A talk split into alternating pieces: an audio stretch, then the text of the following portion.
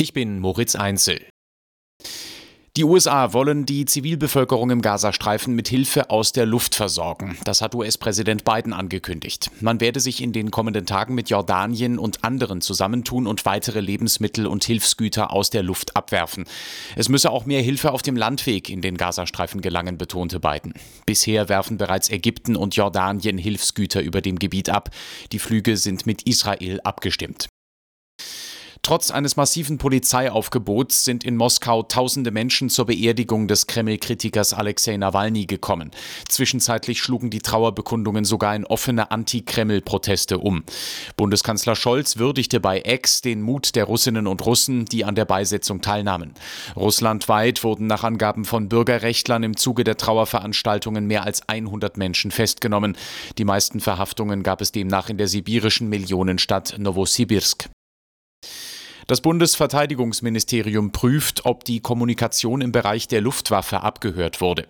Hintergrund sind russische Medienberichte über ein möglicherweise abgehörtes Gespräch.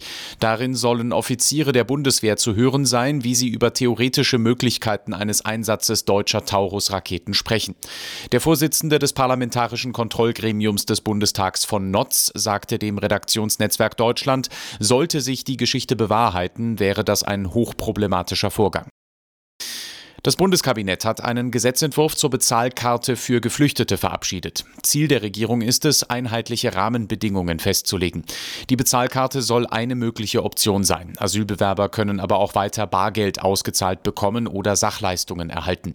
Ob und wie die Karte eingesetzt wird, das sollen Länder und Kommunen regeln.